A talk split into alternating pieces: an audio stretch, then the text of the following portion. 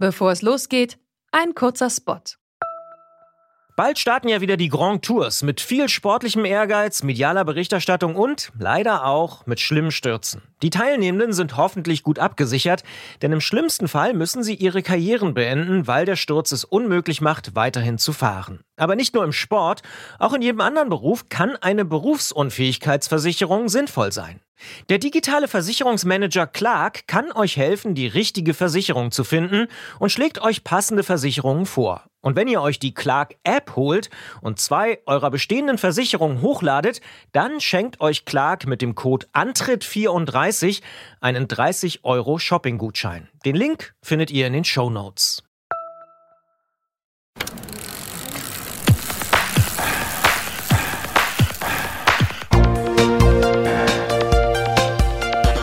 Antritt. Alles zum Thema Fahrrad bei Detektor FM.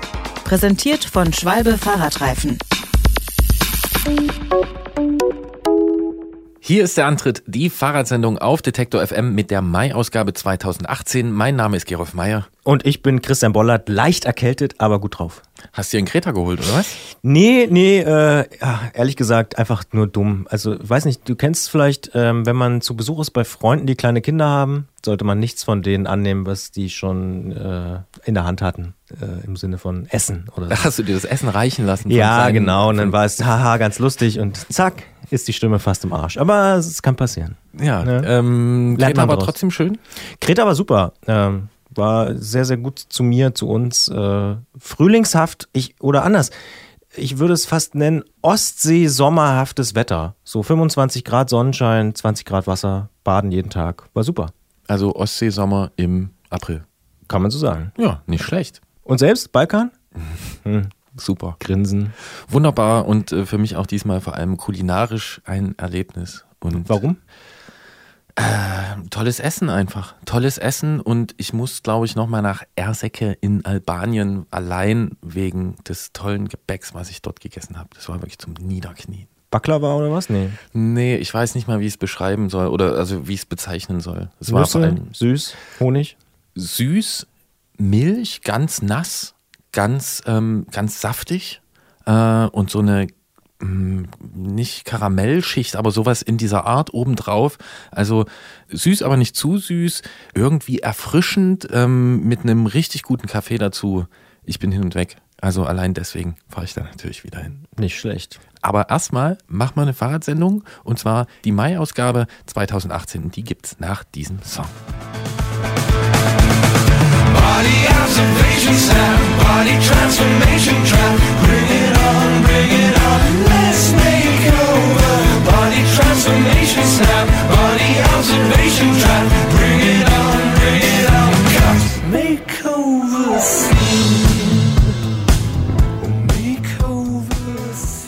In dieser Mai-Sendung dreht sich fast alles um das Thema Lastenrad. Wir sprechen zum Beispiel mit Jürgen Gebritz Gibiha, der mit Erik Poscher-Mika ein ganzes Buch darüber geschrieben hat. Car Go, Ausrufezeichen, Bike Boom, drei Ausrufezeichen heißt es.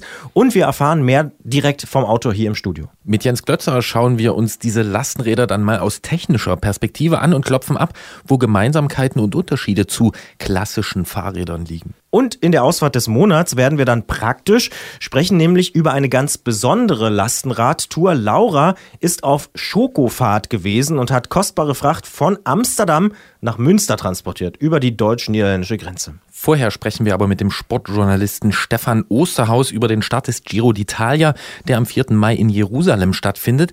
Das wiederum hat mit Gino Bartali zu tun und mit dem heimlichen Transport lebenswichtiger Dokumente. Eine spannende Geschichte, die erst jetzt so richtig in die öffentliche Wahrnehmung vordringt. Richtig. Und wer uns folgt, zum Beispiel in unserer Facebook-Gruppe, der hat vielleicht auch diese Woche schon mitbekommen, dass wir diese Geschichte auch geteilt haben. Ich persönlich finde das wirklich eine sehr, sehr spannende und interessante Geschichte und eine gute Idee des Giro, den äh, jetzt mal in Jerusalem starten zu lassen. Hören wir rein. We lean to turn in the velodrome. All lines are curved in the velodrome. We pitch and roll, wheels and bones, total control, and it's it's ours alone. We lean to turn in the velodrome. All lines are curved in the velodrome. We pitch and roll, wheels and bones, total control, and it's it's ours alone.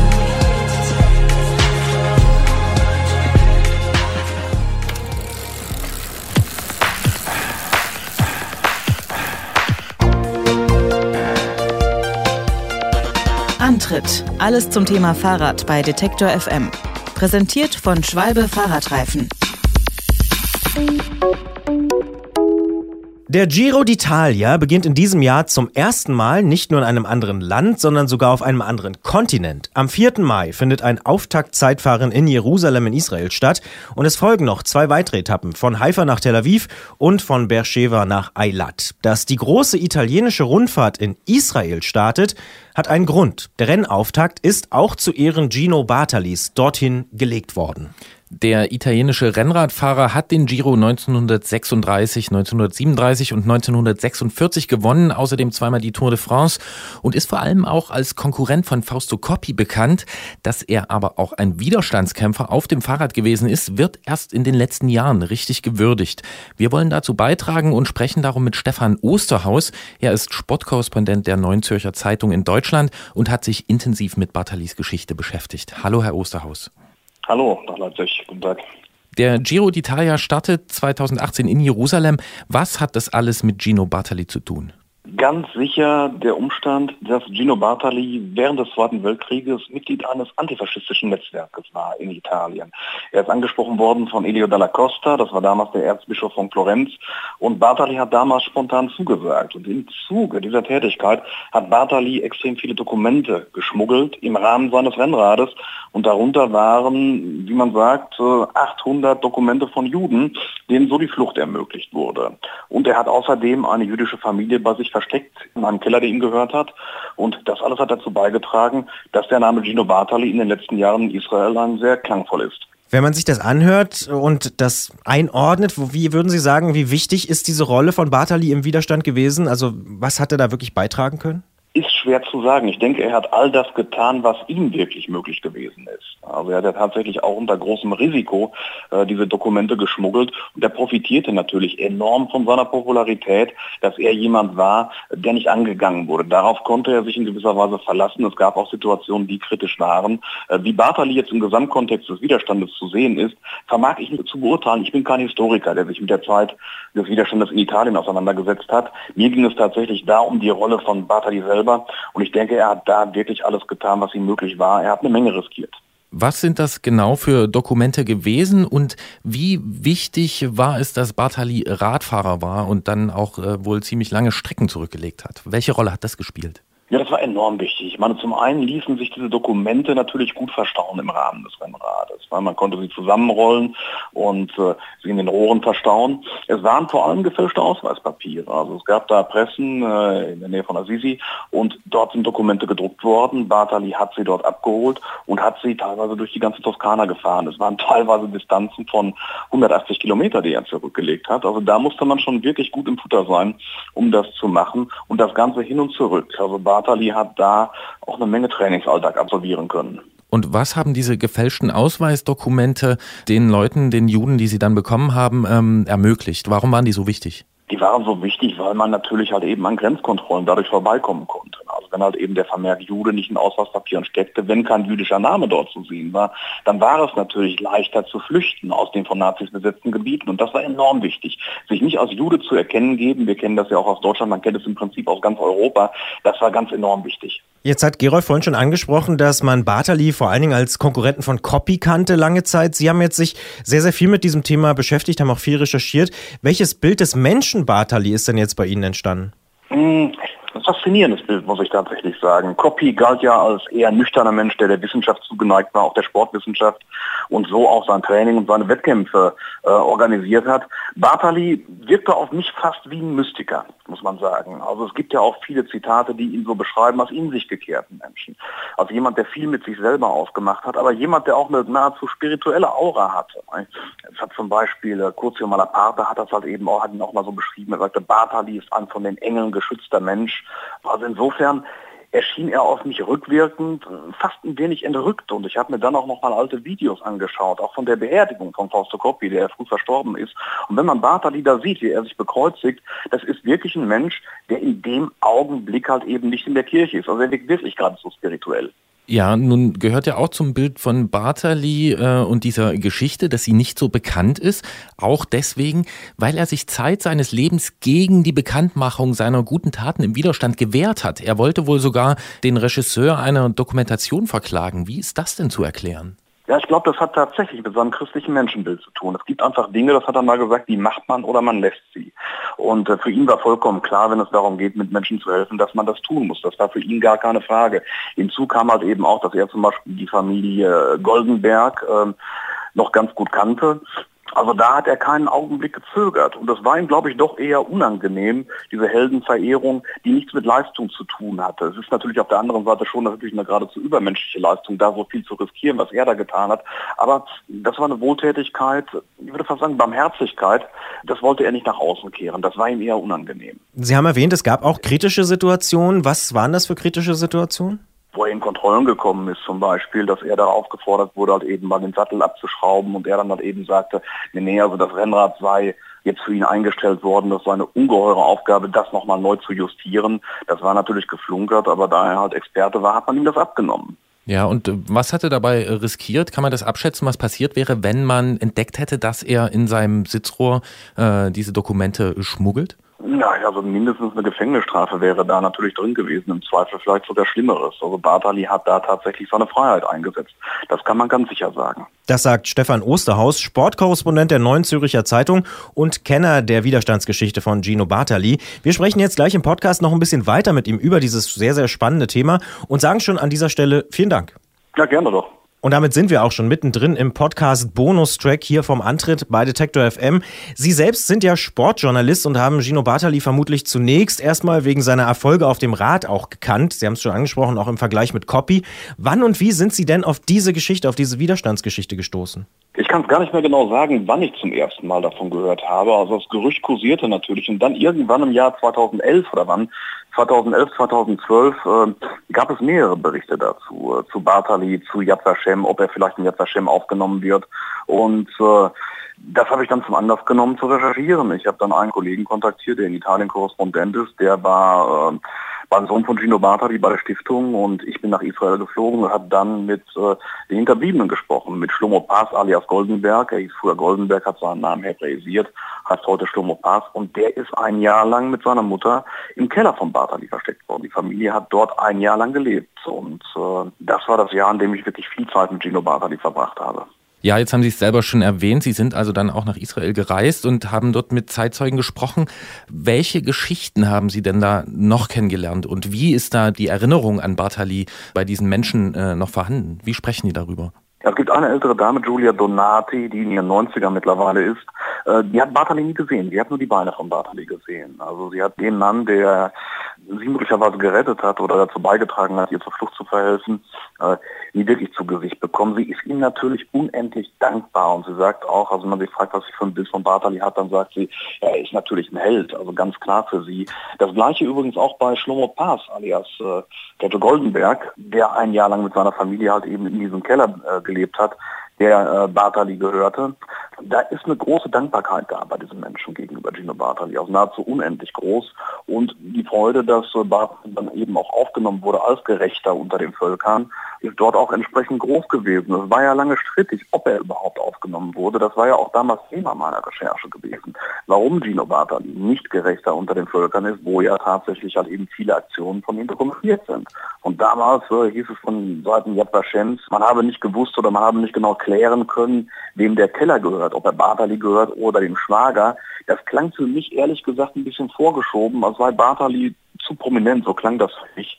Und äh, ein gutes Jahr später ist er dann geehrt worden als Gerechter unter den Völkern. Das kam sehr überraschend, muss ich tatsächlich sagen, weil das auch nicht so wirkt, als war das wirklich ein ewig hängiges Verfahren.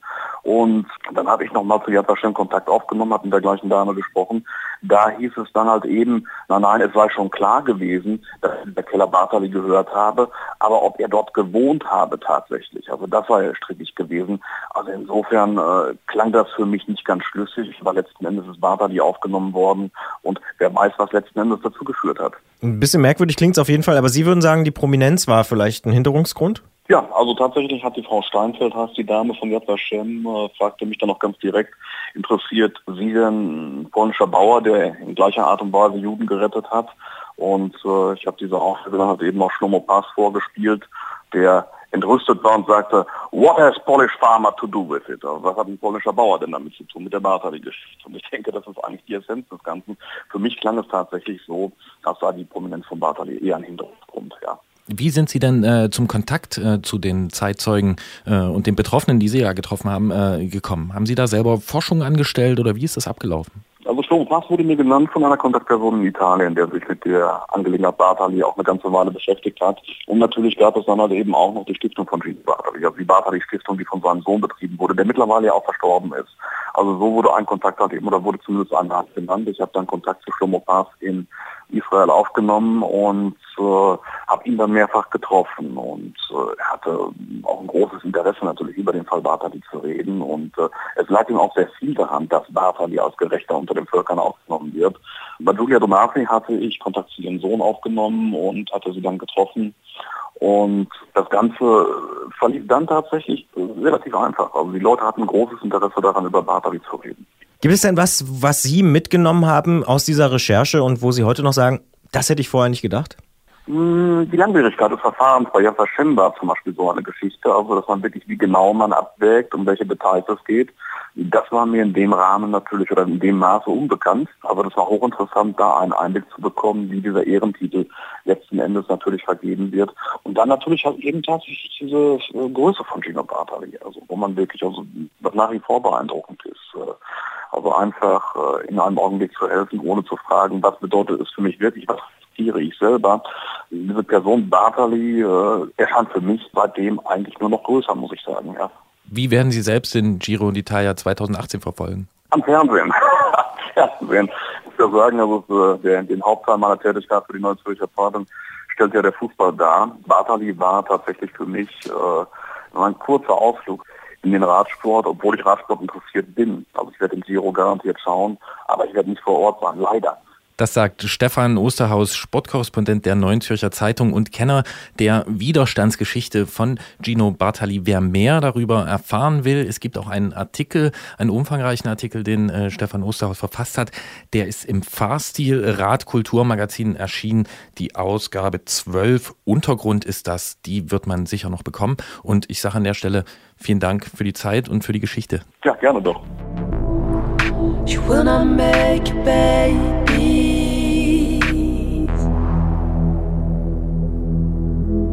She will make the president. Her mother's mother and her sisters. What they said was of no interest. But oh, was they hurt like blisters. You better care for what you have.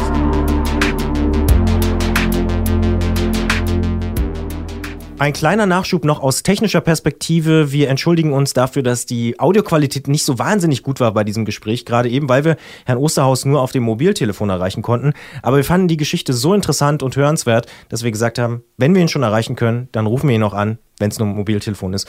Tut's uns leid. Wir hoffen, ihr könnt es entschuldigen, dass es eben audiomäßig nicht so wahnsinnig super klang. Aber interessant war es trotzdem. Ja, inhaltlich muss man sagen, was für eine Geschichte. Ja. Also wirklich, als ich das zum ersten Mal jetzt vor ein paar Tagen gelesen habe, habe ich wirklich gedacht, krass. Und mein Bild von Bartali hat sich auch total verändert, muss ich sagen. Also für mich war Bartali eher so immer der Konkurrent von Copy. Ähm, so ein bisschen eigenbrötlerisch und so, aber ja, krass, krasse Nummer und auch äh, ne, diese Haltung von ihm. Also mhm. so normalerweise tue Gutes und rede darüber und äh, er macht es halt überhaupt nicht. Er versucht das auch noch zu verhindern, dass diese Geschichte irgendwie bekannt wird und vielleicht hat ja diese Schwierigkeit in der Anerkennung als Gerechter unter den Völkern auch was damit zu tun, dass ähm, auch er verhindert hat, dass das irgendwie anders dokumentiert wird. Ja, auf jeden Fall sehr, sehr spannend. Auch auf die Gefahren, dass ich mich in die Nesseln setze, aber auch nicht irgendwie total katholisch. Also irgendwie eine interessante Einstellung, finde ich sehr interessant. Ja.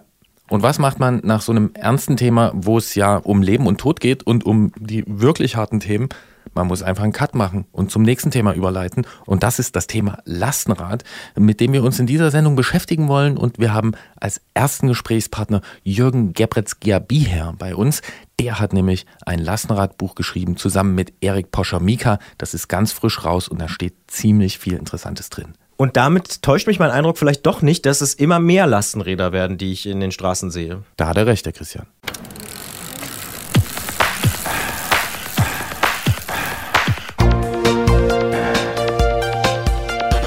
Antritt. Alles zum Thema Fahrrad bei Detektor FM. Präsentiert von Schwalbe Fahrradreifen. Familien, Handwerker, Logistiker und überhaupt die meisten Menschen in der Stadt und auf dem Land, alle haben irgendwas zu transportieren, bringen Kinder, Waren und Einkäufe von A nach B und gerne auch mal C. Dabei wollen sie zügig und komfortabel unterwegs sein. In den vergangenen Jahrzehnten ist das oft mit Auto, Lieferwagen und Lkw passiert, doch eine alte Idee hat seit einiger Zeit wieder durchaus Konjunktur. Das Lastenrad oder auch Transportrad ist in verschiedenen Formen auf den Straßen zu sehen und gehört in manchen Gegenden schon fast ganz normal mal zum Stadtbild dazu. Erik Poscher, Mika und Jürgen Gebretzky-Habiher sind Transportradliebhaber und haben vor kurzem ein umfangreiches Buch zum Thema veröffentlicht. Cargo Bike Boom heißt es. Jürgen Gebretzky-Habiher ist zu uns ins Studio gekommen, um mit uns über das Buch und über das Transportrad und seine Renaissance zu sprechen. Wir sagen Hallo Jürgen. Hallo.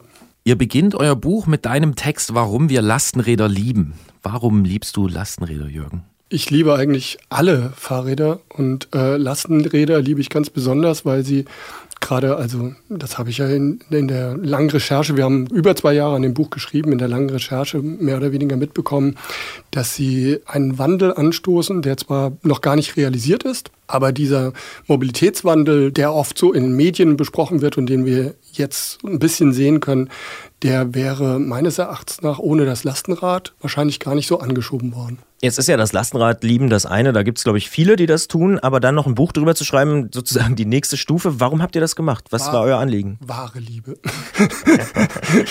Nein, also die kurze Geschichte ist eigentlich die, Erik und ich haben uns hier in Leipzig getroffen. Erik hat damals noch Rad 3, äh, den Lastenradladen hier in äh, Leipzig mit betrieben, hat ihn auch mit gegründet. Und äh, ich war auf Wohnungssuche und dann hat er mich äh, angesprochen, ob ich nicht bei ihm schrauben wollte, also im Laden. Und wir haben dann über das Schrauben natürlich einige Sachen über das Transportrad an sich entdeckt und immer mehr Wissen angesammelt, beziehungsweise auch unsere Liebe noch erweitert, um beim Thema zu bleiben mit der Liebe. Und daraus ist dann die Idee entstanden, dass wir das doch alles mal zusammenfassen könnten, weil es gibt zwar sehr viele Informationen im Netz über Lastenräder, aber die sind sehr auf Aktualität gebürstet oder eben auf eine kommerzielle Vermarktung oder sie sind verstreut, also nicht gebündelt. Und ein Buch hat nochmal den Vorteil, dass es eben nicht wie ein Blog einfach nur eine kurzlebige Information anstrebt, sondern im Grunde genommen wir dort auch angestrebt haben, so eine Art naja, Standardwerk zu schreiben, weil sowas gab es noch nicht bisher. Der Untertitel eures Buches lautet, wie Transporträder unsere Mobilität revolutionieren. Wer sind wir in dem Fall und warum ist es eine Revolution? Also unsere Mobilität, damit meine ich, meinen, meinen wir denke ich, ich kann jetzt nur für mich sprechen, aber ich denke, Erik meint dasselbe, äh, meinen wir eigentlich alle. Also unsere Mobilität ist die in unserer Gesellschaft verankerte Mobilität, die im Moment noch sehr automobil und auf Verbrennungsmotoren gebürstet ist. Also gerade in Deutschland ist es, naja, in ganz Europa ist es eigentlich überall fast noch so. Es gibt einige Ausnahmeländer, die schon ein bisschen weiter umgedacht haben, aber ganz umgedacht hat eigentlich noch kein Land. Städte fangen so langsam damit an. Ich habe jetzt zum Beispiel auf der European Cycling Logistic Conference in Berlin im Rahmen der Velo Berlin erfahren, dass die Stadt Groningen für 2025 eine Zero-Emission-Innenstadtzone anstrebt. Ne? Also ich meine tatsächlich alle. Gesellschaftlicher Wandel der Mobilität, der auch dringendst ansteht. Und die zweite Frage war revolutionieren. Ne? Mhm. Warum ist es nicht eine Evolution, sondern warum sagt ihr, das ist eine Revolution? Ja, das ist eine gute Frage. Vielleicht, weil es irgendwie ein bisschen kraftvoller, powervoller klingt. Also Evolution ist immer sowas, da denkt man, hm, naja, das dauert so ein bisschen. Aber es ist wirklich so, also es, ist, äh, es hat ungefähr denselben Grund, warum äh, Leute auch von Boom sprechen, also Cargo Bike Boom. Man muss schon genauer hingucken, um diesen Boom überhaupt zu sehen, weil es ist ja jetzt nicht, dass unsere, unsere Straßen schon wie in den, sagen wir mal, 1930er Jahren von Lastenrädern quasi überquellen würden. Und dieser Boom ist genauso ein bisschen ein Anschubwort wie dieses Revolutionieren. Jetzt hast du schon angesprochen, dass viele Städte jetzt auch anfangen, darüber nachzudenken. Groningen als Beispiel. Welche Probleme löst denn so ein Transport- oder Lastenrad? Also warum sollten das Städte aus deiner Perspektive tun? Na, also das Lastenrad hier äh, ist jetzt gerade für Städte interessant geworden und ich glaube, diese Entwicklung, die wird auch jetzt erst relevant. Also in den letzten ein bis zwei Jahren, würde ich sagen, ist da wirklich was in Bewegung gekommen. Und zwar über dieses Stichwort Last Mile. Ja. Also im Innenstadtbereich Last Mile ist ein dehnbarer Begriff. Ne? Also zum Beispiel Velogista in Berlin, die äh, liefern aus, ich glaube, im kompletten S-Bahn-Ring-Bereich. Das ist nicht eine Last Mile. Ne? Also da geht es um größere Entwicklungen. Es ist klar, dass ein Lastenrad mit viel Gütern beladen natürlich jetzt nicht 25 Kilometer zurücklegen kann wie ein Lieferwagen in, in so einer Zeit. Aber so im Bereich von ein bis fünf Kilometern ist da durchaus was möglich, vor allen Dingen auch durch die immer stärker werdende Elektrifizierung die noch in den Kinderschuhen steckt, ein bisschen für das Lastenrad, aber ein ganz wichtiger Punkt sein wird, um diese letzte Meile oder den Innenstadtverkehr mit Lastenrädern zu bespielen. Und dazu kommt, dass die geeignete Infrastruktur hinzukommen müsste. Also nur auf Logistik bezogen wären das Microhubs. Das ist ein neues Buzzword. Microhubs sind kleine Verteilerzentren. Da werden mehrere im Innenstadtbereich verteilt, sodass die letztendliche Lieferstrecke für das Lastenrad auch in einem Umfang oder in einem Distanzrahmen bleibt, der mit dem Lastenrad tatsächlich zu bewältigen ist. Und wenn wir jetzt mal nicht nur auf Logistikbetriebe und so Last Mile und sowas schauen, sondern einfach auf normale Menschen, Familien, ähm, was können die alles mit Lastenrädern transportieren? Wie kann das Lasten- oder Transportrad deren Leben äh, bereichern? Ja, also Familien, das ist ein gutes Stichwort. Familien haben eigentlich äh, mit dazu beigetragen, äh, diesen Cargo-Bike-Boom oder Transportrad-Boom überhaupt erst in Gang zu bringen. Anfang der 1990er Jahre, mehr in Dänemark und in den Niederlanden, muss man dazu sagen, die haben äh, schon von Anfang an aufs Transportrad gesetzt, also Lastentransportkapazität immer dabei haben und nicht anhängen müssen, wie zum Beispiel beim Anhänger. Das sind die zwei Möglichkeiten, eben auf dem Fahrrad äh, größere Lasten zu transportieren. Und Anfang der 90er Jahre oder schon in den 80er Jahren gab es zum Beispiel eigentlich nur ein Familienfahrrad. Das war das Christiania. Das ist ein Dreirad mit da vorne einer Kiste drin und da passen zur Not vier Kinder rein. Und dieses Rad haben erstaunlicherweise erstaunlich viele Mütter, muss man dazu sagen.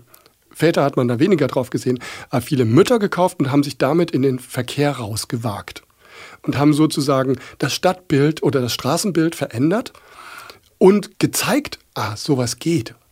Und ich glaube, das ist ein ganz wichtiger Punkt. Deswegen kann man tatsächlich auch ein bisschen von Boom sprechen, dass immer mehr Leute zeigen, es geht. Trotzdem, jetzt nochmal nicht mehr auf die Logistik gesehen, trotzdem die Infrastruktur für den Fahrradverkehr in den Städten auch noch total hinterherhängt. Und das kann man eigentlich fast zu 99 Prozent sagen.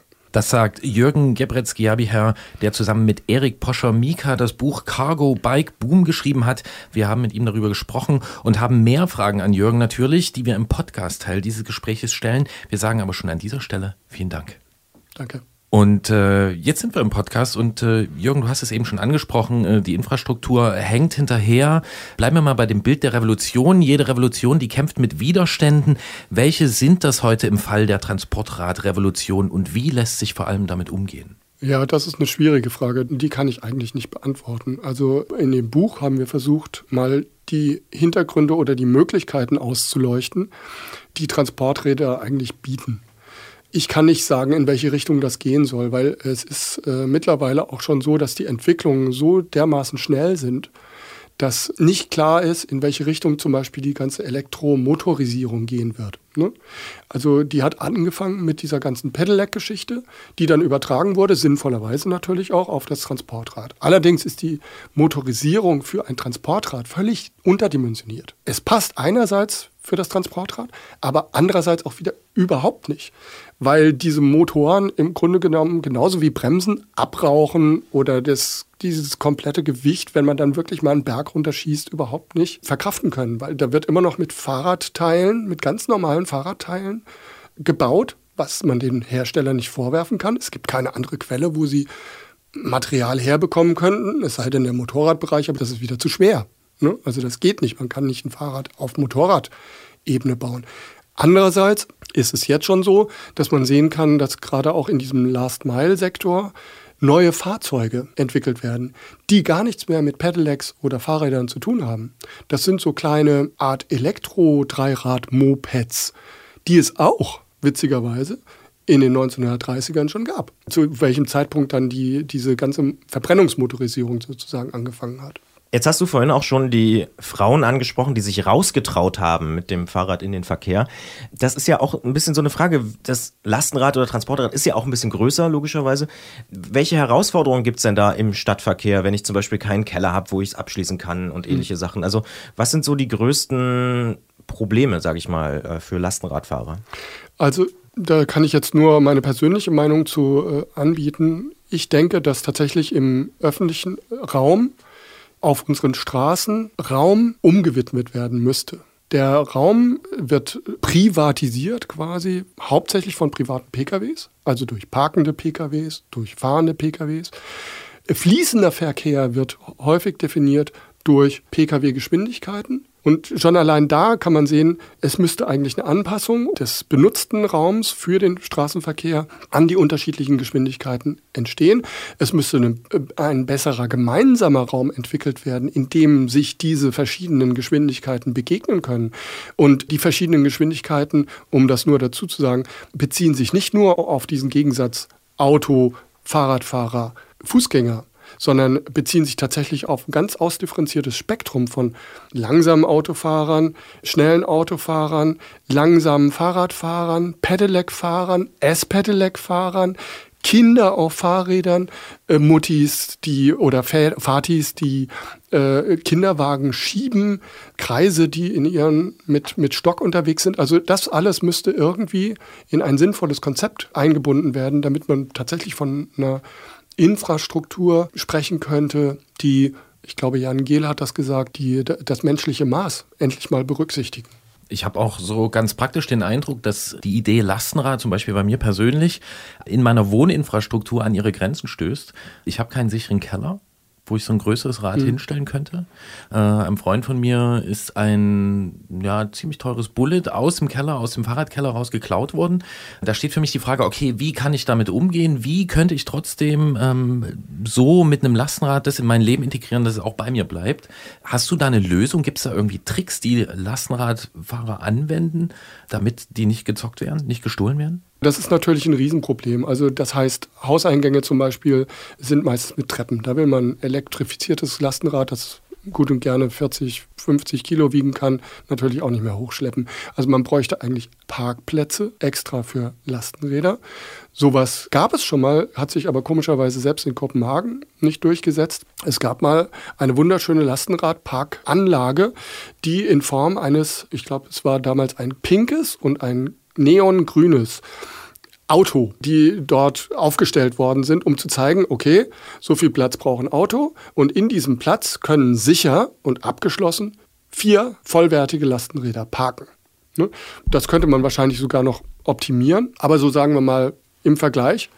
Auch da komme ich zu meiner Antwort von vorhin zurück. Auch da gilt tatsächlich, wenn die Lösung für dein Kellerproblem oder die Klauproblematik für deinen Freund liegt eigentlich darin, auch hier muss öffentlicher Raum umgewidmet werden, weil es ist ganz klar, wir können ja nicht unsere Hauseingänge komplett umbauen und äh, neue Toreinfahrten machen, sondern es muss tatsächlich sichere Abstellfläche in zum Beispiel neuen Gebäuden integriert werden, die auch für Lastenräder tauglich ist, oder eben in der vorhandenen Infrastruktur integriert werden. Vielleicht müsste es so selbstverständlich werden, wie man den Anspruch hat, wenn man irgendwo hinzieht, da kann ich mein Auto vors Haus stellen. Ich möchte hier auch mein Lastenrad sicher abstellen können. Ich würde aber gern nicht nur über Probleme mhm. und so die Hürden und die Widerstände dieser Revolution sprechen, sondern die auch ein bisschen einordnen. Ihr gebt ja im Buch auch so einen historischen Kontext und schreibt von den drei Wellen der Transportradgeschichte.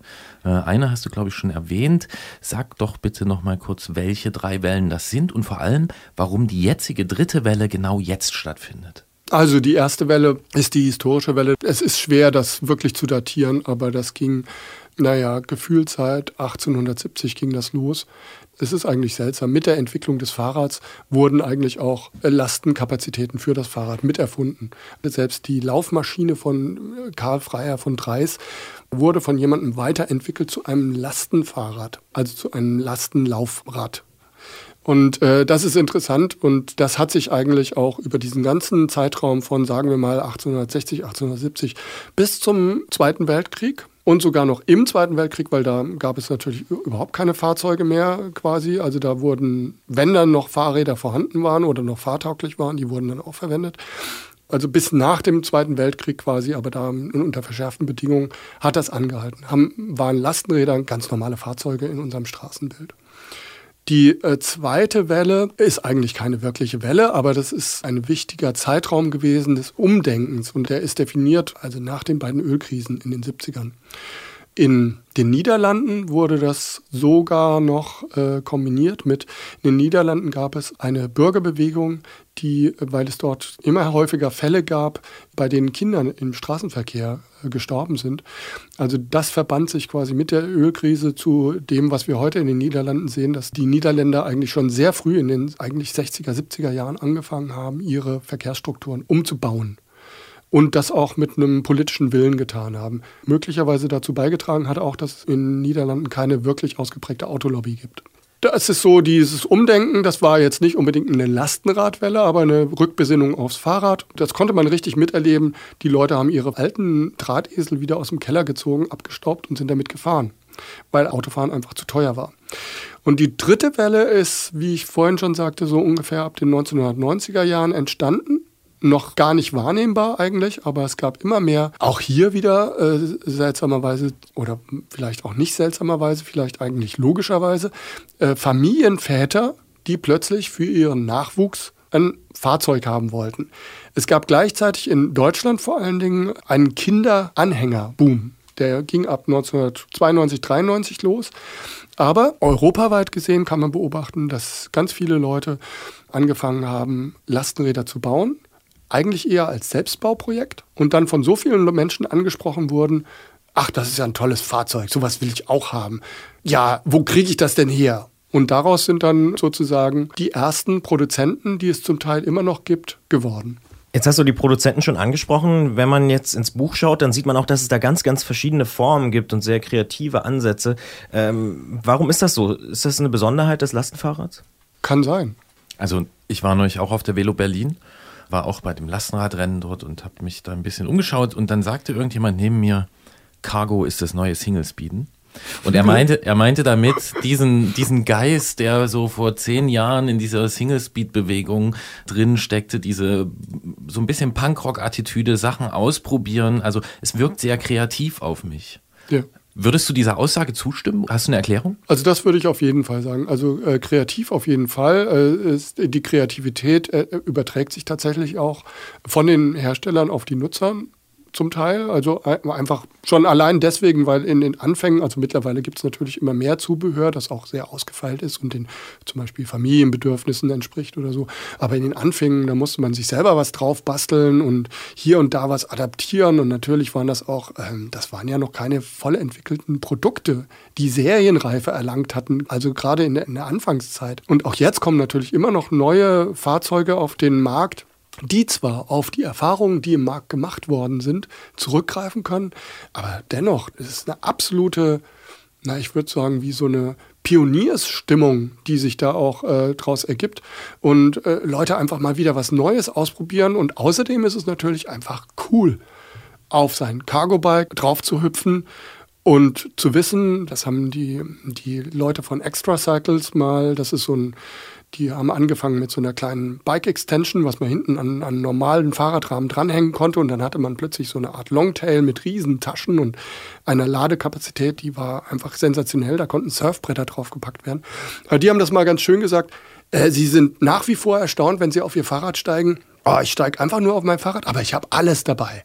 Ob Surfbrett, Gitarre oder sonst was, Kinder, ich kann Leute abholen vom Bahnhof. Alles das, wofür man ein Auto braucht, mit Dachgepäckträger und Pipapo, das kann man mit dem Fahrrad machen. Jedenfalls auf kurze Distanz.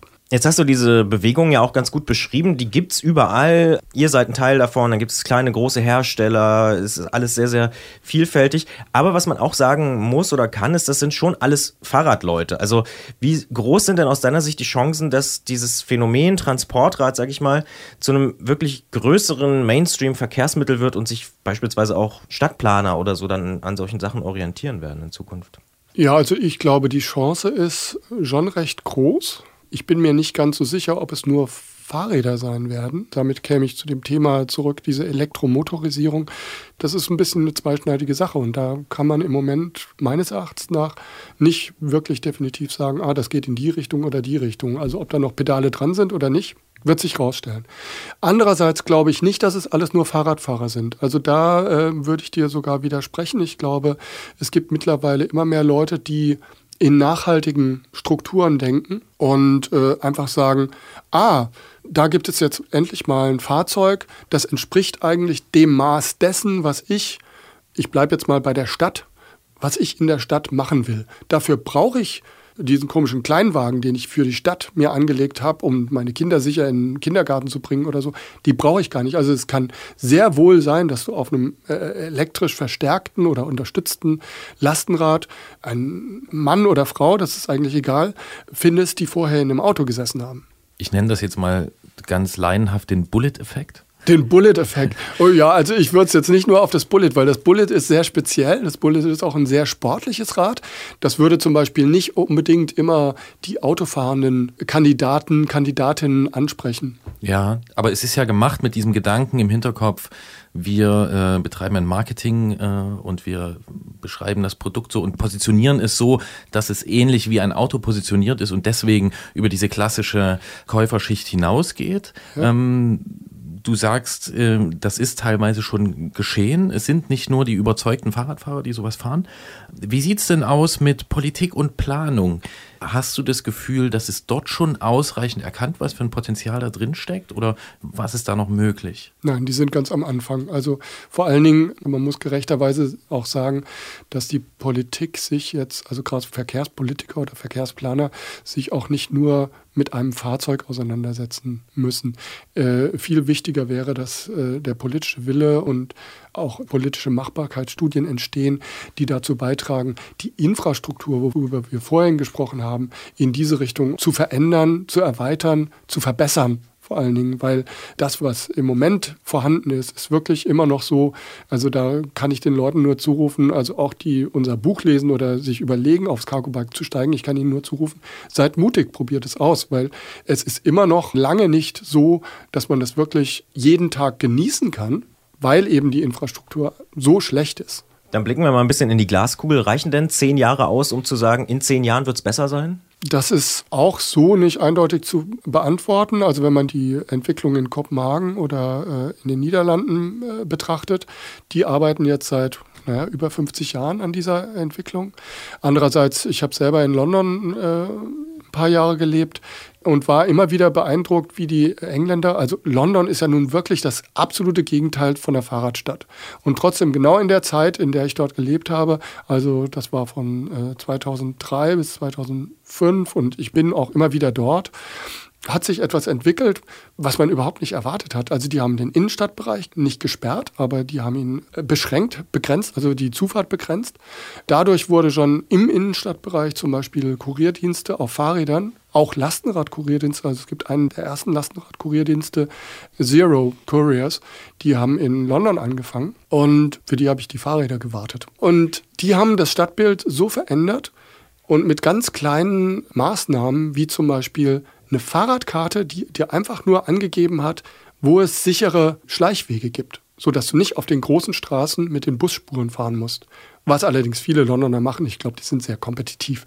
Aber äh, egal. Es gab auf jeden Fall diese Fahrradkarte und wenn, wenn man sich der ein bisschen gewidmet hat, hat man ganz schnell irgendwie ganz tolle Routen, auf der man eine ganz andere Stadt kennengelernt hat und auch sicher unterwegs war, kennengelernt. Und das hat London innerhalb von noch nicht mal zehn Jahren auf die Beine gestellt. Also von daher, es gibt kein Ja und Nein oder keine eindeutige Antwort darauf. Du hast auch kein Bild vor Augen. Also ich denke jetzt hier an, an, an meine Stadt, in der ich lebe und dann versuche ich mir kurz vorzustellen, okay, in zehn Jahren, vielleicht sehe ich da wenn ich lang fahre, halb so, naja gut, das ist ein Traum, halb so viele Autos und doppelt so viel oder dreimal so viel Lastenräder. Aber ähm, hältst du das für realistisch? Also dieser Boom, wohin kann er führen? Ja, wie soll ich das ausdrücken? Ich finde, es sollte realistisch sein, weil es ist ganz wichtig, dass eine ganz grundlegende Veränderung in diesem Bereich stattfindet. Aber es gibt noch ganz unglaubliche Ressentiments, weil das Automobil immer noch so in den Köpfen der Leute verankert ist, dass äh, es schwierig sein wird, zum Beispiel einfach aus zweispurigen Straßen, die gibt es ja in der Stadt auch häufig, einspurige Autostraßen zu machen und dafür die rechte Spur einfach umzuwidmen für Mikromobilität, für äh, Verkehr, der auf Skateboards, Fahrrädern, Tretrollern, Pedelecs und sowas stattfindet. Allein durch so eine Maßnahme könnte man tatsächlich einen Verkehrsraum schaffen, der wesentlich besser geeignet wäre für zum Beispiel die unterschiedlichen Geschwindigkeiten, die ich vorhin schon erwähnt habe, als das bisher der Fall ist. Weil diese, diese Fahrradwegisierung, ich meine, das hat überhaupt keinen Sinn mehr. Dann werden wir ganz zum Schluss nochmal ganz praktisch und äh, ich würde gerne von dir wissen, was ist das Verrückteste, was du bisher mit dem Lastenrad transportiert hast? Ich selber mit meinem ja. Omnium, auch ähm, ich habe eigentlich nicht viele verrückte Sachen damit gemacht. Äh, meine Frau ist Keramikerin und die hat öfters so große, große Kisten und dann kann ich halt zwei oder ja, ich glaube zwei so einen Meter zwanzig hoch übereinander stapeln, sodass ich gerade noch vorne drüber gucken kann und dann fahre ich zur Post damit. Das ist dann schon ein bisschen aufsehenerregend, aber im Grunde genommen, wenn man es gemacht hat, ist es eigentlich ganz normal. Kein Surfbrett? Kein Surfbrett, nein, ich bin leider kein Surfer. Aber ich kann mein Faltrad zum Beispiel vorne drauflegen und irgendjemand vom Bahnhof abholen, weil mein, also mein Fahrrad, das ist halt ein Frontlader, der mit begrenzter Zuladung, der eignet sich jetzt nicht unbedingt für den Personen, also für den Kindertransport können wir ihn vielleicht noch machen, aber für den Personentransport eignet er sich nicht. Also da muss man auch wirklich, vielleicht wäre das, wäre das nochmal, anstatt verrückt zu sein, könnte ich nochmal realistisch sein. Ich finde, die Leute sollten sich schon sehr überlegen, welche Transport Bedürfnisse sie eigentlich haben, wenn sie sich um ein Fahrrad kümmern. Egal, ob sie es leihen wollen, was es auch immer mehr gibt, oder ob sie es kaufen wollen oder mit anderen Leuten teilen wollen. Die Bedürfnisse bestimmen das Fahrrad. Und bei mir ist es eben so, ich bin kein Familienvater, ich muss mich nicht um Kindertransport bemühen. Ich kann einfach ein leichtes, das fährt wie ein Trekkingrad. Also ich brauche da kein Zweitfahrrad für die Stadt und auch kein Zweitrad für die Reise. So war es auch gemeint äh, für Leute, die mit dem Thema nicht vertraut sind. Für die wirkt so manches Transportgut verrückt. Keramik, das kann ja kaputt gehen. Eigentlich wissen wir, das geht alles mit so einem Rad. Und wer sich da genauer mit auseinandersetzen will und diesen Überblick haben möchte über die Geschichte und über die verschiedenen Bauformen und die Leute, die äh, diese Räder bauen, dem äh, sei das Buch Cargo Bike Boom empfohlen. Jürgen Gebritzgiabi-Herr hat es zusammen mit Erik Poschamika geschrieben und ist zu uns ins Studio gekommen. Das Buch ist im Maxime Verlag erschienen, kostet 27 Euro und ist zum Beispiel unter fahrradbuch.de bei genau diesem Verlag erhältlich. Wir sagen Danke für dieses Gespräch und wünschen viel Erfolg mit dem Buch und vor allem viel Spaß auf dem Transportrad. Vielen Dank. Ja, und vielen Dank, dass ich hier sein konnte. Wir freuen uns und äh, du bist auch der erste Gast äh, bisher bei uns im Studio, der nicht nur äh, ein selbstgeschriebenes Buch mitgebracht hat, sondern Jürgen hat auch noch äh, Musik mitgebracht, selbst komponiert, mhm. selbst eingespielt, selbst gesungen und äh, deswegen hören wir jetzt von der Band Skia den Track Uphill, Downhill. Danke. Danke, Jürgen. There's so much sun to burn. There's so much landscape to feel. There's so much flowers to smell. Living in this smile zone so well. Uphill, downhill, life is a joke. In between two stories. Und ich mache eine weitere Kerbe in unsere äh, imaginäre Liste. Die Fahrräder können es schon, die Infrastruktur fehlt noch. Ja, das halte ich tatsächlich für ein, naja, für das größte Problem. Und ich meine nicht nur die äh, Infrastruktur auf der Straße, auch da ist ja zum Beispiel der Ansatz mit diesen verschiedenfarbigen Autos oder diesen Lastenradabstellmöglichkeiten in Autoform ein gutes Beispiel, sondern auch wirklich ganz praktisch, äh, wo stellt man das sicher ab? Man wird bestimmt neue Häuser bauen können, so dass man das tun kann, aber wie man die alten Häuser umrüstet, das steht natürlich noch in Frage. Das scheint wirklich ein Thema zu sein, was sich sehr beschäftigt, oder? Das, wie man das sicher ähm, aufbewahrt. Hm, ich weiß es aus nicht eigener Erfahrung zum Glück, aber aus der Erfahrung von vielen Leuten, dass das ein Problem ist.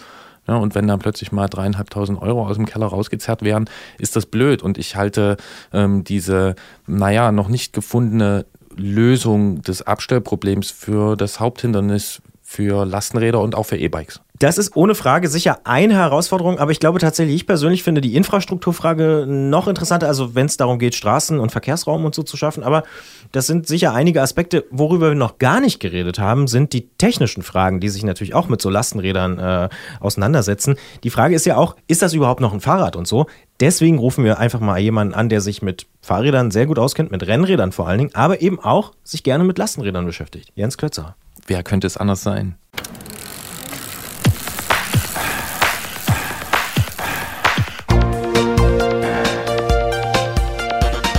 Antritt. Alles zum Thema Fahrrad bei Detektor FM.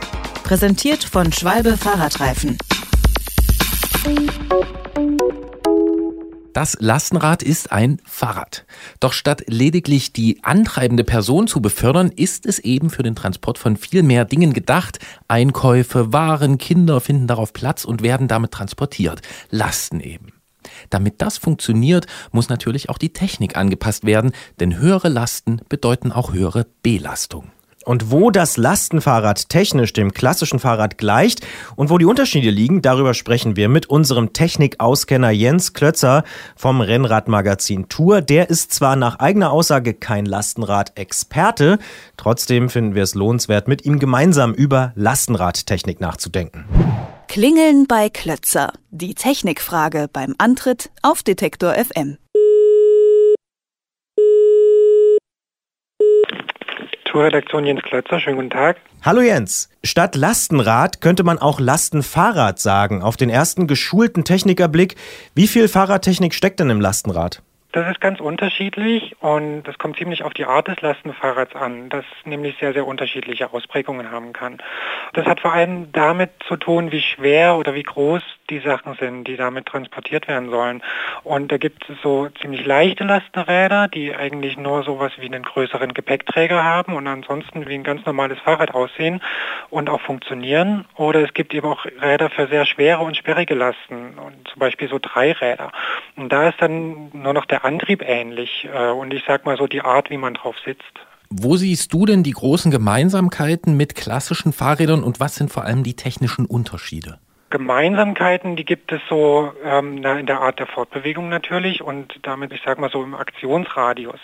So ein Lastenrad, ich muss das wie ein normales Fahrrad, ich muss das nicht anmelden, ich brauche da kein Kennzeichen, ich darf Fahrradwege benutzen, ich kann es kostenlos irgendwo abstellen und damit kommt es so in der Art der Mobilität, kommt es dem Fahrrad eigentlich schon ziemlich nah. Technisch, die Gemeinsamkeiten, das ist ja, hatte ich schon gesagt, so die Art des Antriebs, also über Pedale und es hat eine Kette und Zahnräder, damit wird das Hinterrad angetrieben oder auch eben heute manchmal auch ein Zahnriemen. Und wenn man das noch ein bisschen weiter fasst, vielleicht auch ein Elektromotor, was bei normalen Fahrrädern inzwischen immer mehr kommt und beim Lastenrad ja besonders sinnvoll ist. Ansonsten, ja, Sattel und Lenker haben sie eigentlich alle, irgendwie Speichenräder, Luftreifen, Scheibenbremsen und so weiter. Das ist so alles Technik, die meist vom normalen Fahrrad kommt oder zumindest vom Fahrrad abgeleitet ist. Und äh, wenn man aber mal genauer hinschaut, dann sind da viele Sachen zumindest mal anders dimensioniert. Also vor allen Dingen so tragende Teile wie Rahmen oder Lenker. Das ist alles ein bisschen stabiler, die Bremsen sind standfester, die Reifen sind oft schwerer und pannensicherer und damit alles auch so ein bisschen schwerer als beim normalen Rad, weil das eben größere Lasten tragen muss. Jetzt weißt du ja ziemlich genau, was es braucht, um ein gutes Rennrad herzustellen. Was braucht es denn deiner Meinung nach für ein richtig gutes Lastenrad? Also so in der Theorie oder im Grundsatz ist die Herangehensweise gar nicht so unterschiedlich zwischen Rennrad und Lastenrad, aber die Prioritäten, die verschieben sich natürlich. Also so ein Lastenrad muss natürlich ausreichend stabil sein, in dem Fall eben nicht nur für den Fahrer, den es aushalten muss, sondern auch noch die zusätzliche Nutzlast, die dazukommt. Und da braucht es eben zum Beispiel stärkere Bremsen. Trotzdem versucht man da als Entwickler oder Konstrukteur möglichst leicht zu bauen und auch äh, nach gewissen Vorgaben möglichst kostensparend zu bauen. Das macht man beim Rennrad nicht anders als beim Lastenrad. Aber es gibt so eine entscheidende Herausforderung im praktischen Gebrauch, die ich beim Rennrad nicht habe. Und das unterscheidet meiner Meinung nach auch ein gutes von einem weniger guten Lastenrad. Das ist so das Handling mit dem zusätzlichen Gewicht. Also wie es so dem Konstrukteur so gelingt, die zusätzliche Last, dass sie möglichst wenig Probleme bei der Fahrdynamik macht. Und da geht es eben nicht nur darum, dass ich das Gewicht überhaupt nach vorn bewegen kann. Das wird ja irgendwann mit der Muskelkraft eng, beziehungsweise da kann mir auch der Motor helfen, sondern vor allen Dingen muss ich das Gewicht ja auch irgendwie um die Kurve bewegen. Bewegen und äh, wie verhält es sich bei höheren Geschwindigkeiten oder in Notsituationen, wenn ich schnell ausweichen muss oder mal eine Vollbremsung machen muss oder auch so es einfach abzustellen, so ein Lastenrad mit so einem hohen Gewicht. Da gibt es äh, große Herausforderungen für die Entwickler. Und ja, da geht es viel um Schwerpunktlage, um Lenkgeometrien, Laufradgrößen, womit man ganz viel spielen kann. Und das führt dann auch zu ganz vielen unterschiedlichen Ansätzen, die wir da sehen. Ja, die Schwerpunktlage, die hast du eben schon angesprochen. Da ist ja so die Faustformel, ähm, möglichst zentral, möglichst tief. Ne? Also so ein E-Motor bei einem Pedelec, der sitzt am Tretlager und äh, teilweise gibt's Räder, die haben da so Gepäckboxen jetzt und man versucht es da alles schön unterzubringen. Wenn ich das jetzt aber beim Lastenrad mache und meine Ladefläche, also möglichst zentral im Rad äh, integriere, dann komme ich ja gar nicht mehr an Lenker. Ja, genau, also möglichst in der Mitte und möglichst tief und äh, ja, das stellt einen dann einfach vor Geometrieprobleme, weil da sitzt normalerweise der Fahrer. Und vor allen Dingen, wenn ich etwas wirklich Schweres transportieren will, äh, dann muss ich von der normalen Fahrradform weg, weil der Schwerpunkt sonst einfach ungünstig wird. Wenn die das zum Beispiel hinten sitzt, dann wird es bei hohem Gewicht sehr instabil während der Fahrt und ähm, deswegen werden dann die Bauformen anders und bei hohem Gewicht hat sich dann so, so Konzepte mit tiefer Ladefläche, die vor dem Fahrer sitzen, etabliert. Das Problem ist dann, die Räder werden sehr lang und vor allen Dingen ist das Vorderrad sehr weit weg vom Lenker, was dann irgendeine so Art von Lenkgestänge notwendig macht, damit ich mit dem Lenker, der hinten am Fahrer ist, vorne das Vorderrad noch bewegen kann. Ein anderes Konzept sind drei Räder, da sitzt dann die Last zwischen den beiden Vorderrädern, die nebeneinander stehen. Die haben noch andere Vorteile, die können zum Beispiel beladen nicht umkippen. Das ist gut, wenn man Kinder transportieren will zum Beispiel. Aber auch da brauche ich eine besondere und auch eine recht aufwendige Lenkung, weil ich da beide Räder gleichzeitig bewegen muss. Und es baut eben breiter und ich handle mir einen anderen Nachteil an. Und ja, durch solche Randbedingungen, wo dann jeder Hersteller irgendwie unterschiedliche Prioritäten setzt, kommen dann so viele unterschiedliche Konzepte heraus, äh, die dann darum waren. Und dass es so unterschiedliche Konzepte gibt, ich glaube, da gibt es noch einen Grund dafür, der Markt für Lastenräder ist noch relativ überschaubar und so eine Massenfertigung oder so ein Lastenrad in Massenfertigung, das gibt es eigentlich noch nicht. Und dadurch ist das ein Metier von vielen kleinen und kreativen Unternehmen, die sich da in kleinen Stückzahlen aber ziemlich gut austoben und auch das dürfte ein Grund für die große Vielfalt sein. Kommt dann vielleicht auch auf die Definition der Masse an? Also was, ab wann beginnt Massenfertigung? Es gibt natürlich schon Serienmodelle äh, durchaus, die sind auch schon eine Weile im Einsatz, aber wir merken äh, zu dem Thema, da müssen wir mit Jens Klötzer auch noch weiter sprechen und äh, das werden wir tun in der Podcast-Version dieses Gesprächs. Wir sagen aber an dieser Stelle schon mal vielen Dank. Danke auch. Und damit sind wir im Podcast und ich möchte das nochmal aufgreifen, was du eben angeführt hast, diese Varianz der Modelle. Das ist ja was, was wir auch von deinem, naja, Leib- und Magen-Thema, dem Rennrad kennen, dass es da auch viele verschiedene Spielarten gibt. Wenn wir uns die aber mal genau anschauen, sind das eigentlich oft Unterschiede in Nuancen. Da ist mal ein bisschen mehr Reifenfreiheit, da ist mal eine andere Bremse montiert, das Tretlager ein bisschen tiefer, ein bisschen höher, die Winkel in einem kleinen Bereich unterscheiden sich.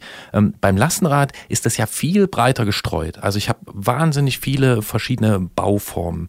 Was ist die Ursache dafür und ist das nicht auch gerade für dich jetzt als Rennradredakteur ein ziemlich spannendes Thema? Das ist ein spannendes Thema, ja, weil die vor allen Dingen viel mehr Freiheiten haben, damit rumzuspielen. Also beim Rennrad gibt es strenge Regeln, wie die auszusehen haben. Die gibt es bei Lastenrädern eben nicht. Und dadurch, dass man, ja, also da, da fangen halt ähm, gerade bei größeren Lasten äh, fangen dann an, sich die Bauformen sich so ganz erheblich zu unterscheiden, ja, weil man versucht irgendwie ähm, die Last möglichst nach unten und möglichst in die Mitte zu kriegen. Und dann kommen schon ja extreme Blickfänger raus, so sage ich mal, wo man dann im Vorbeifahren denkt, wow, sowas habe ich noch nicht gesehen. Ja.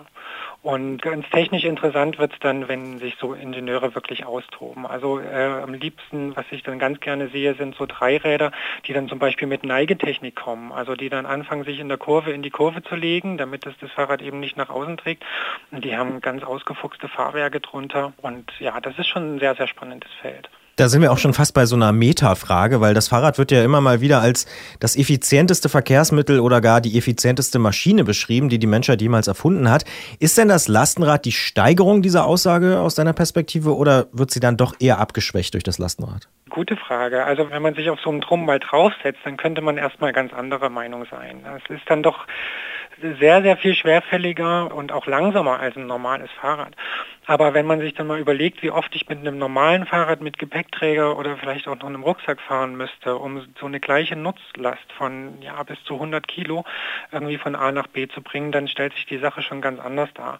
Und ja, es kommt natürlich auch darauf an, wo das eingesetzt wird, also auf welchen Strecken und in welcher Umgebung. Aber ich sag mal so auf kurzen Strecken in den typisch verstopften Innenstädten, da kann man das sicher so sagen, klar. Welche persönlichen Erfahrungen hast du denn mit Lastenrädern gemacht?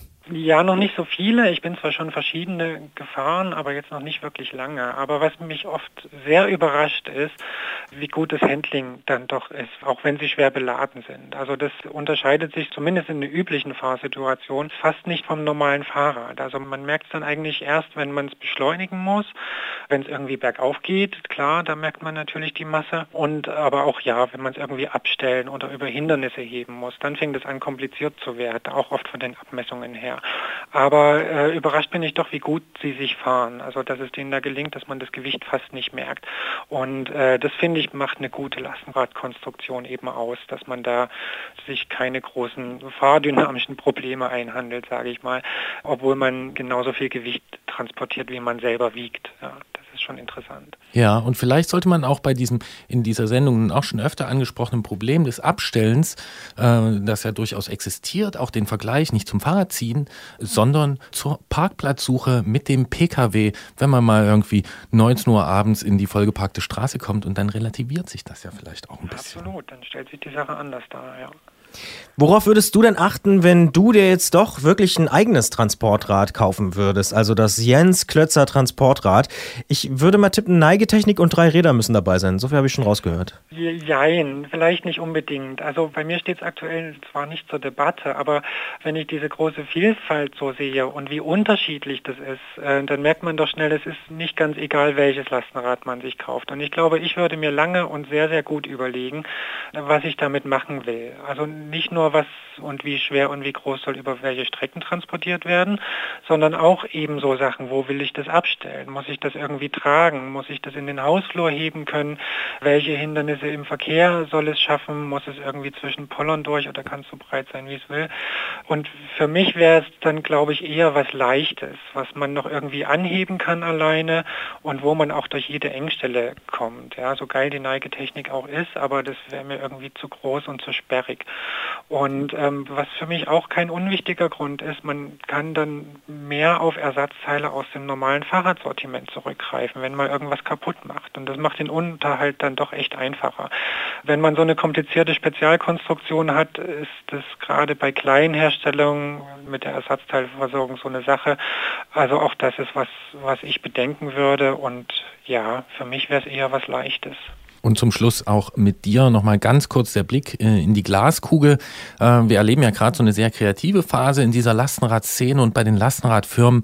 Was sagst du, wie sieht das Thema in zehn Jahren aus? Und ist es so groß wie heute? Ist es kleiner geworden? Ist es größer geworden? Was würdest du schätzen? Ich bin sicher, dass das Thema größer wird und dass wir in zehn Jahren, dass so ein Lastenrad nicht mehr wie heute was ist, wonach die Leute die Köpfe umdrehen, sondern dass das zum ganz normalen Stadtbild gehört. Und man sieht es heute schon, die ersten, ja, so kleine Handwerker, Baufirmen, die irgendwie in Großstädten unterwegs sind, die jetzt gar nicht so viel Material brauchen, sondern eben was in so eine Kiste vorne reinpasst. Die, die damit anfangen, die sind total zufrieden. Und ich glaube, dass das absolut zum normalen Stadtbild gehören wird und ein Teil der Lösung unseres Mobilitätsproblems sein wird, das wir gerade haben. Das sagt Jens Klötzer vom Rennradmagazin Tour, der sich aber eben auch mit Lastenfahrrädern beschäftigt. Und wir sagen an dieser Stelle vielen Dank für die Gedanken und Einsichten. Danke euch. Danke, Jens. Ich bleib mir treu, folge niemandem, alles Schall und Rauch. Den Traum, das Kusch und die Lilanen, hab alles, was ich brauch. Wach auf am Abend, greif um das Bett nach den Ultra Boost. Muss wieder los, wenn die Straße ruft, hab den Walking Blues. Und würde alles wieder so tun, wenn morgen alles vorbei wäre. Diese Nächte und Bilder dazu, diese Feste bedeuten mir weit mehr. Ein Hoch auf die, die immer da waren, auch wenn ich scheiter. Denk an euch, wenn Dämonen über mir kreisen und sie einfach weiter. Die Unterschiede, die sind da wirklich gewaltig. Da gibt's eine riesen Vielfalt und auch wirklich eine riesen Kreativität und auch eine sehr gute Stimmung, die da so dran hängt in dieser Lastenradszene.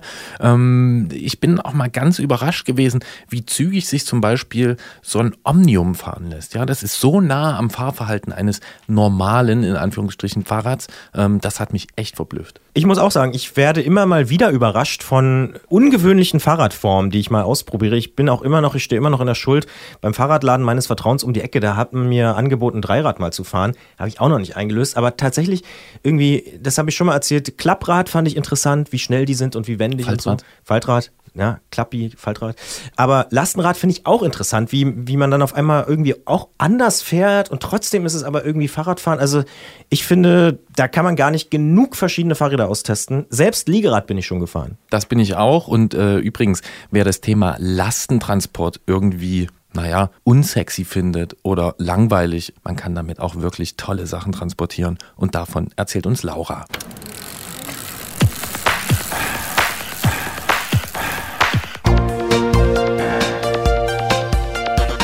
Antritt. Alles zum Thema Fahrrad bei Detektor FM. Präsentiert von Schwalbe Fahrradreifen.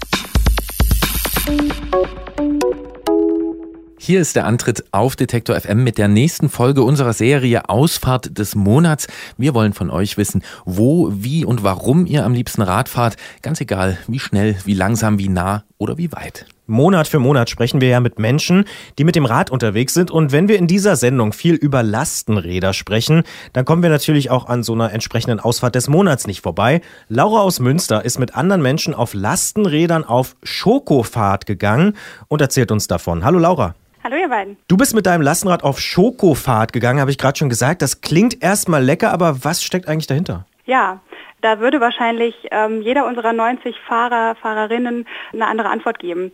Ich gebe das mal aus meiner Perspektive, also warum ich diese Schokofahrt auch mitgemacht habe und mit vorangetrieben habe.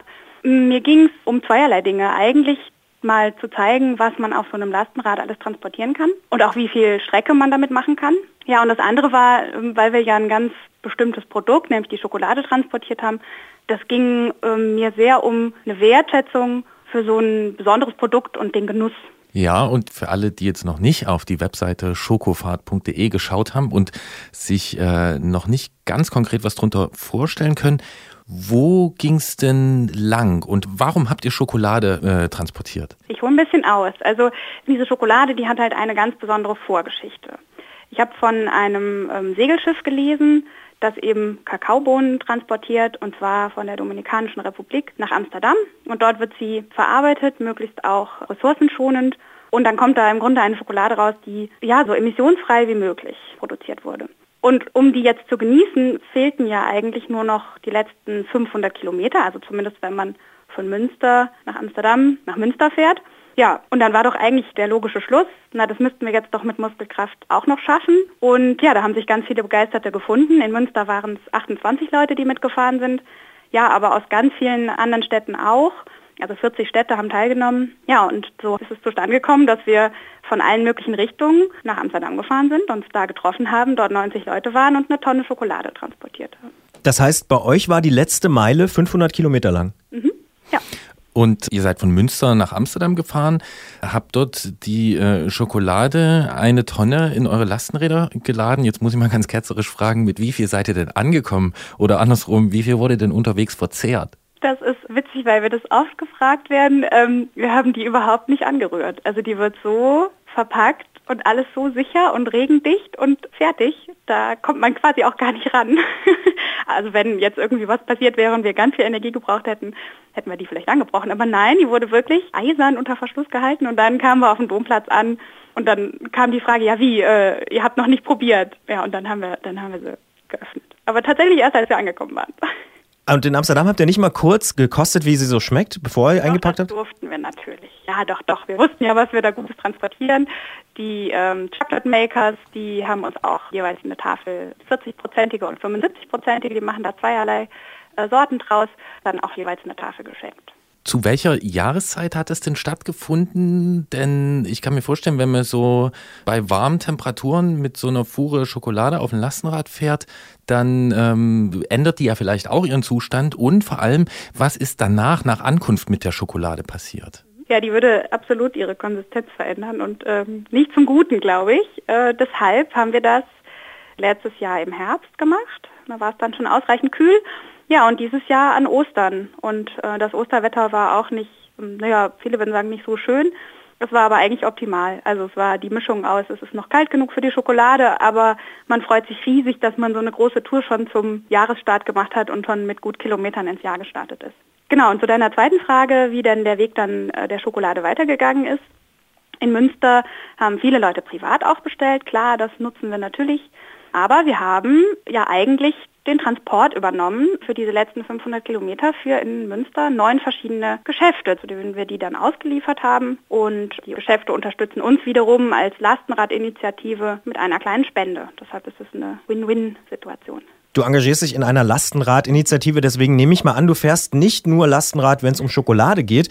Was ist denn für dich der Reiz dabei? Also das war natürlich ein super Event, bei dem man ganz viele Menschen, die irgendwie mit einem gleichen Spirit unterwegs waren und Freude am Fahrradfahren hatten, aber irgendwie auch diese Verbindung zur Ernährung gezogen haben, unterwegs waren. Und ich habe so viele tolle Menschen kennengelernt, habe das Gefühl, ein Riesennetzwerk jetzt über ganz Deutschland bis Österreich zu haben und sich da bei den Menschen einfach mal melden zu können, wenn man irgendwie eine verrückte neue Idee hat. Das ist ein ganz schönes Gefühl. Und wofür setzt du dein Lastenrad noch ein, wenn du gerade nicht Schokolade transportierst?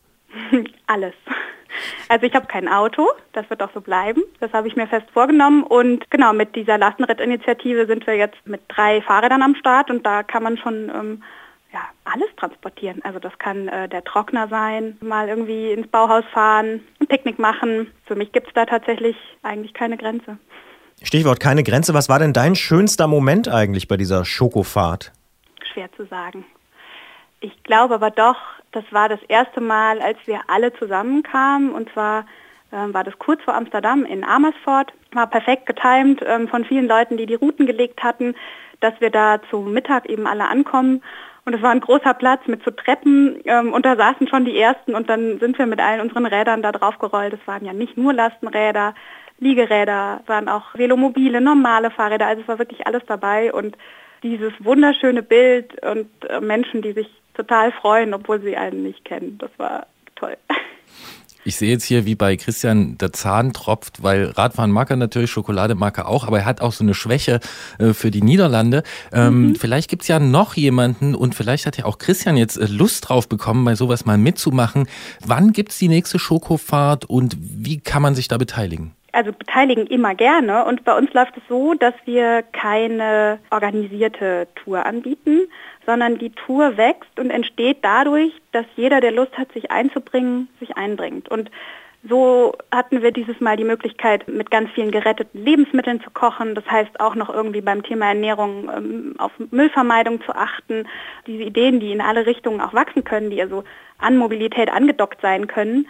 Ja, und so haben wir zumindest das Datum, wann wir wieder in Amsterdam sein wollen. Das ist nämlich der 6.10. diesen Jahres. Und da kann quasi jede Stadt für sich jetzt überlegen, hey, habe ich Lust mitzufahren, möchte ich mich engagieren, suche ich nach Unterkünften oder kümmere ich mich um die Route. Also da darf jeder ähm, nach Lust und Laune mitmachen. Und wenn man erstmal gerne nachfragen möchte, wie das denn vielleicht für die eigene Stadt schon organisiert ist, dann würde ich einfach auf der Schokofahrt-Seite bei den ganzen Städten mal gucken, wer welche Stadt so mitfährt und dann mal gucken, ob da vielleicht auch noch der ein oder andere Ansprechpartner da ist, der sich vielleicht beim nächsten Mal auch noch kümmern möchte. Diese leckere Geschichte kommt von Laura aus Münster, die mit ihrem Lastenrad und vielen anderen Menschen auf dem Lastenrad auf Schokofahrt gegangen ist. Wer mehr darüber erfahren will, kann unter schokofahrt.de nachlesen und wir sagen danke Laura für diese schöne Ausfahrt des Monats. Gerne. Und wer auch mal mit uns auf Ausfahrt des Monats gehen will, der schreibt einfach eine Mail an antritt.detektor.fm und Laura muss sich jetzt auch noch entscheiden, welchen Reifensatz sie denn gern von Schwalbe haben möchte.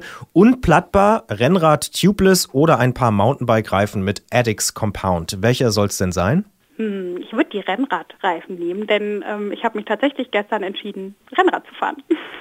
Wunderbar. Das, ist- finde ich auch eine sehr gute Entscheidung. Das ist absolut eine gute Entscheidung. Kann man auch gut Schokolade mitnehmen oder am Wendepunkt essen oder im Ziel oder auch schon vorher. Vielleicht keine Tonne, aber ja. Für eine Tafel reicht es auf jeden Mühsam Fall. ernährt sich das Schokohörnchen, Entschuldigung. Super. Danke, Laura. Sehr gerne. Ja, vielen Dank. On the night streets with the sun on my back. Yeah, yeah. Knock for Ruben, come kill some time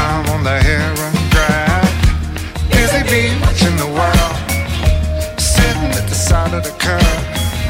You're busy bee watching the world, singing. This is how it feels when a good day comes along. Okay, die nächste Schokofahrt im Oktober, die ist notiert. Ähm, Ich hoffe, ich werde mich daran erinnern, dass wir da auch nochmal drauf hinweisen. Da kann man sich natürlich gern mit beschäftigen und dann dort mitfahren. Aber wir sind ja im Mai und da stelle ich dir die Frage, Christian, was haben wir denn in diesem Monat noch so vor? Naja, im Mai liegt eins natürlich immer auf der Hand, der Giro d'Italia. Und da haben wir ja ganz am Anfang der Sendung auch schon drüber gesprochen. Wer diesen Podcast sehr, sehr schnell hört, der wird wahrscheinlich noch das erste Giro-Wochenende mitbekommen. Am 4. Mai geht's los in Jerusalem, wir haben es schon gehört, in Gedenken an Gino Bartali. Und dann gibt's noch zwei weitere Etappen in Israel. Am 8. Mai geht's dann nach Italien sozusagen. Und Finale ist am 27. Mai in Rom.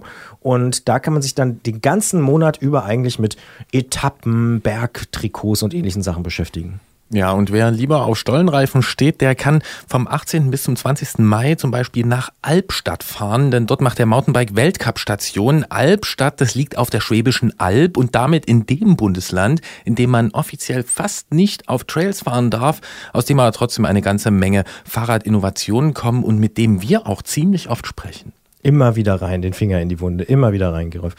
Auch mit Fahrradmessen geht's weiter. Im Mai ist schließlich auch immer noch Frühling. Vom 25. bis 27. Mai laufen die E-Bike Days in München und vom 26. bis 27. Mai findet die Velo Frankfurt statt. Auch noch eine Fahrradmesse, wo man auch hingehen kann. Und ansonsten gilt natürlich wie immer, Selbstfahren macht schön und glücklich. Da gibt's ganz viele Veranstaltungen, an denen man teilnehmen kann. Es gibt den breiten Sportkalender, auf den wir hier schon öfter hingewiesen haben. Und ich bin mir sicher, ihr wisst alle ziemlich genau, was ihr Tolles anstellen könnt mit dem Fahrrad im Mai. Ich werde das auch tun, um dann am 7. Juni wieder hier zu sein im Studio, denn dann läuft die nächste Ausgabe dieser Sendung im Wordstream auf Detektor FM und kurz danach gibt's natürlich auch einen neuen Antritt-Podcast. Und bis dahin erreicht ihr uns unter antritt.detektor.fm und könnt natürlich auch wieder in der Ausfahrt des Monats Teil dieser Sendung werden. Wir würden uns auf jeden Fall freuen, wenn ihr mitmacht, egal ob in der App oder eben per Mail an antritt.detektor.fm. Oder ihr gebt uns einfach Feedback, weist auf eine Veranstaltung hin oder ihr stellt eine Frage, die wir im Podcast dann für euch beantworten können. Wir freuen uns auf jeden Fall über all den Zuspruch und die vielen Abrufe und ich persönlich freue mich jetzt, dass wir es geschafft haben und meine Stimme nicht total zusammengebrochen ist. Du hast mir überhaupt keinen Salbeibonbon gegeben oder sowas, Gerolf. Das stimmt, ich sollte mich da wirklich ein bisschen besser um dich kümmern. Ich war ja schon froh, dass du weiß aus Kreta zurückgekommen bist und nicht krebsrot, denn wie du mir erzählt hast, gibt's ja bei dir in Sachen Haut nur diese zwei Zustände. Absolut. Hast du gut gemacht und beim nächsten Mal denkt einer von uns auch an die Salbeibonbons. So machen wir es. Und ich möchte beim nächsten Mal auch, äh, dass du mir vielleicht so leckere Nachtischgeschichten nicht nur einfach erzählst, sondern dann vielleicht auch mitbringst. Ja. Oder nachkochst. Ja. Mitbringen ist vielleicht nicht so eine gute Idee, aber. Na, mit dem Lastenrad. Also wenn es eine Schokofahrt gibt, dann könnte ich mir auch vorstellen. Aber ein Milchdessert aus Albanien, das wirst du wohl nicht. In Skopje gab's was anderes, das war ohne Milch. Das war so mm, wie so Baklava, so ein bisschen Blätterteig faserig mit Apfel und Rosinen drin und auch total fruchtig. Und das würde die Fahrt auch überleben, wenn ich es nicht vorher aufessen müsste. Ja. Insofern wissen ja auch alle, immer schön essen unterwegs. Nicht nur äh, um fit zu sein, sondern einfach um den Genuss noch ein bisschen abzurunden. Für mich gehört das auf jeden Fall dazu. Und ich freue mich, zur Himmelfahrt wird's bei mir wieder Knoblauchsuppe geben als Antrieb. Knoblauchsuppe? Ja, ich habe eine riesen Leidenschaft für schlesische Knoblauchsuppe. Aber das ist eine andere Geschichte. Das ist eine andere Geschichte. Ich sage an dieser Stelle vielen Dank fürs Zuhören. Bis zum nächsten Mal und Knoblauchsuppe Prost. Zum Wohl. Haut rein. Slow down, you move too fast. You got to make the morning last. Just kicking down the cobblestones, looking for fun and feeling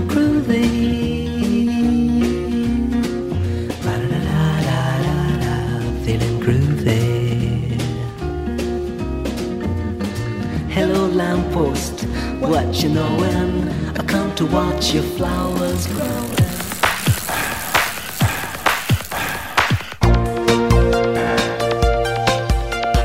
Antritt. Alles zum Thema Fahrrad bei Detektor FM. Präsentiert von Schwalbe Fahrradreifen. Musik